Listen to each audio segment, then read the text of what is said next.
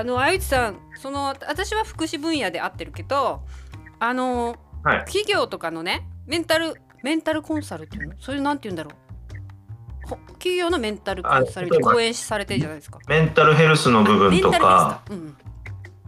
なんかまあ一般的にはメンタルヘルスって言ったりしますね。あとはこう転職支援、リワーク支援ですかね。一回こう、うん。お心の方の健康がちょっとさうん。リハビリを経てうん。これからまた仕事に戻るっていうところのリワーク支援とか、あと企業、うんうん。あーえっと企業で関わってるとしたら企業の方でまあ障害のある方うん。雇い雇いたいんだっていうところのその準備段階の支援だとか。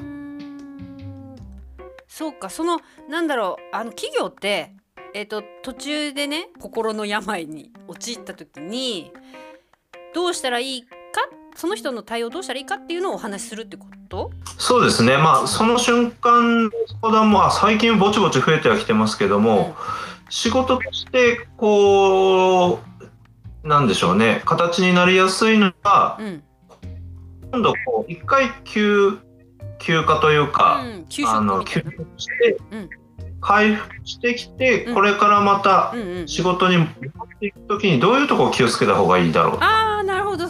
すごい。そっちが多だね。そうだねかったりしますそうだね。そうだね。だってなんならその相談してる人事課の人ももう病んでるかもしれないもんね。ああの間に挟まれる人たちもすごく大変なんですよね。そうですよね。その人たちのフォローごとやらなきゃきっとなんだろうしできないですよね。そうですね。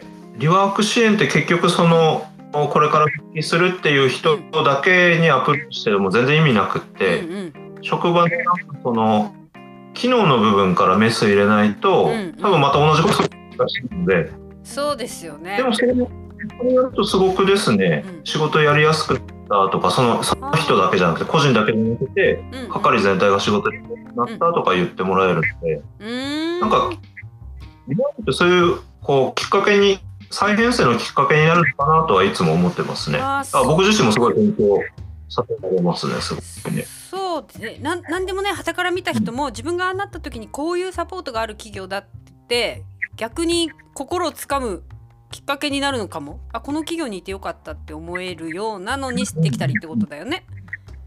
うんうんうん。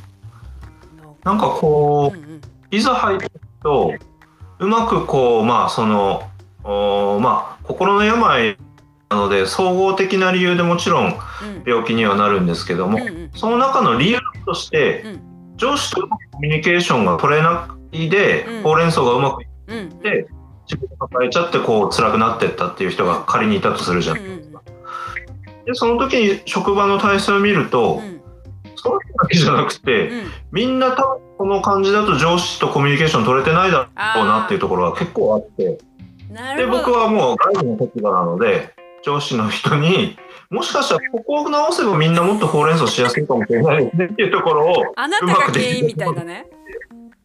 そしたらその上司の人も助かるしうんうんうん。みんなその係の人他の休んでない人たちも助かるしっていう。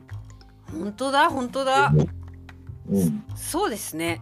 その人をきっかけでやるけど企業全体というか変われるんだうん。うんそれで、うん、そういうことですね。へえそっかそっか。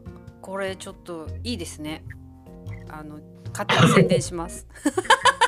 ありがとうございます。